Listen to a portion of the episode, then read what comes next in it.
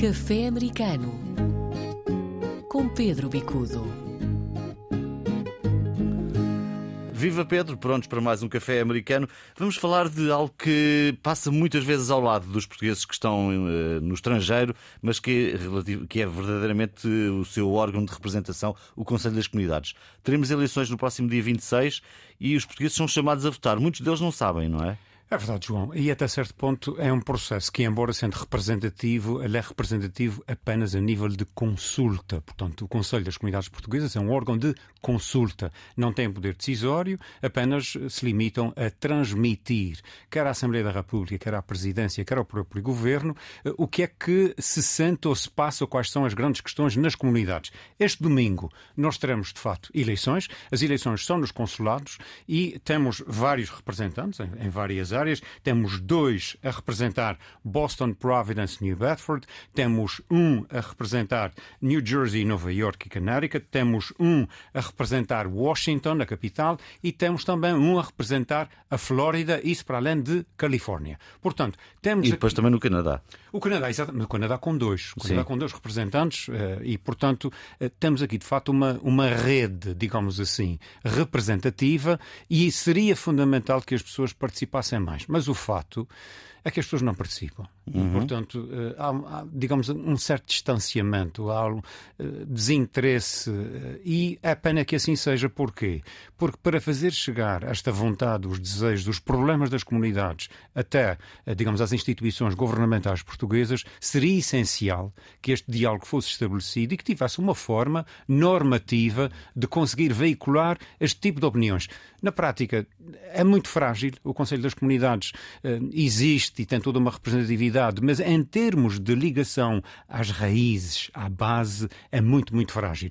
A diferença está no processo eleitoral. E, de facto, se houvesse uma maior participação eleitoral, se houvesse um maior entrosamento, aí talvez houvesse maior capacidade de resposta. Olha, vamos falar também esta semana aqui daquilo que está a acontecer com a rede CVS. É uma rede que está muito presente em Nova Inglaterra e tem muita ligação aos portugueses e está, uh, está a desmoronar-se, digamos assim. É verdade, João. É uma rede gigantesca. Inicialmente eram farmácias, depois passaram a ser também lojas de conveniência e hoje em dia são autenticamente a loja da vizinhança.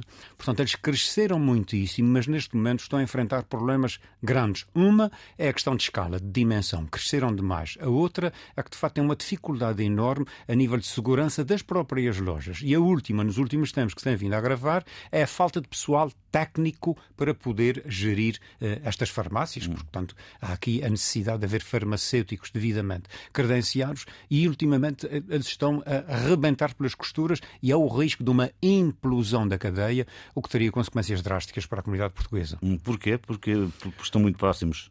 Por um lado, estão muito próximos, providenciam de facto serviços de grande importância para a comunidade, mas ao mesmo tempo eh, providenciam postos de trabalho, providenciam tudo, digamos, um, um aspecto de serviços e de comunidade que é essencial e na, na, na própria comunidade portuguesa está entrosada, está interligada uh, com esta rede. De maneira que, se houver uh, de facto essa implosão, como se receia, e tudo indica que sim, uh, haverá consequências, ondas de choque dentro uhum. da comunidade portuguesa. Estamos a falar sobretudo na Nova Inglaterra. Sobretudo na Nova Inglaterra, exato. porque é aqui onde essa interação entre portugueses e esta rede, esta enorme rede, se faz sentir com mais, com mais acutilância. Vamos falar do Canadá e Quebec encontro este fim de semana para discutir a situação da, da comunidade portuguesa. Que conclusões é que chegou a este encontro? Bom, não há propriamente conclusões novas. De facto, foi um encontro que teve impacto porque trouxe muita gente de vários pontos de, dos Estados Unidos, do Canadá, de Portugal, uh, e, e, debateram exatamente qual é a situação. Isto é, eh, que tipo, o que é o passado, uh, como é que esse passado se liga ao presente. Não esquecer que no Canadá a imigração é relativamente recente.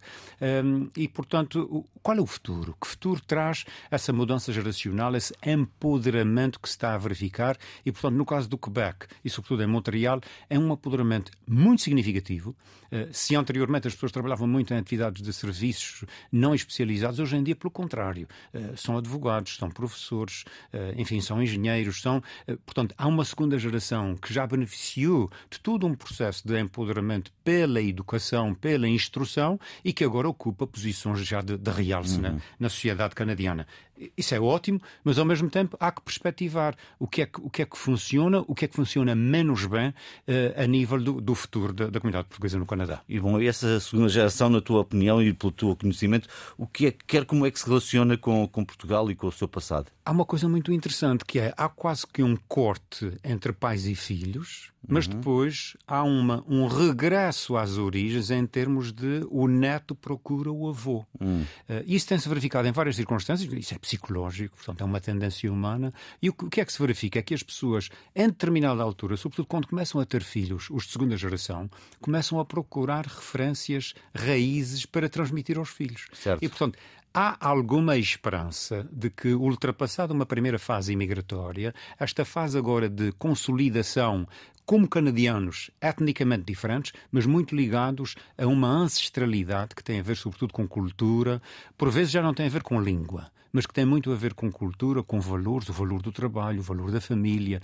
até mesmo alguns valores de caráter uh, ideológico, nomeadamente a questão de, de, da família tradicional, chamemos-lhe assim, uh, até mesmo valores religiosos que também são transmitidos, embora tanto o Canadá como os Estados Unidos sejam uma sociedade de predominância laical e até mesmo uh, de reformista, portanto não católica, continua a haver referências de caráter religioso associadas à comunidade portuguesa. Isso provavelmente também a mudança de imagem de Portugal nos últimos anos também contribui para isso, não é? Sem dúvida. Há João. muita gente a visitar-nos e, e muitos dizem meu pai, meu avô eram portugueses. Não? É? Exatamente, às vezes até se questiona porque é que eles saíram daqui. Um Sim. país tão bonito, um país de com tanto para dar, e de facto esse país novo, este Portugal na Europa, que quem está dentro por vezes não aprecia tanto, quem está fora tem um enorme apreço. Uhum. Bom, uh, vamos aqui deixar, e estamos em final do café americano, aqui uma certa homenagem, de, de alguma forma, uh, a uma cantora portuguesa de grande qualidade que desapareceu este fim de semana a Sara Tavares. É verdade, João. Sara Tavares, nascida em Lisboa, de ascendência calverdiana, um valor extraordinário na música portuguesa, na música mundial. Ela, ela recebeu, por exemplo, com o Balancé em 2005, recebe o, o, prémio da BBC de música, de World Music, eh, de música mundial. Eh, e perdeu-se. Eh, perdeu-se Sara, ela estava doente, sabia-se, mas também nas comunidades, porque há um, cá está, uma grande presença de cabo-verdianos uh, na América e também de portugueses, quer dizer, portugueses e cabo-verdianos seguiam, vibravam, ouviam Sara Tavares. Sara Tavares esteve nos Estados Unidos, fez vários concertos e perdeu-se. Perdeu-se esse valor extraordinário, mas ela fica connosco na sua música. Muito bem, é essa música que deixamos aqui.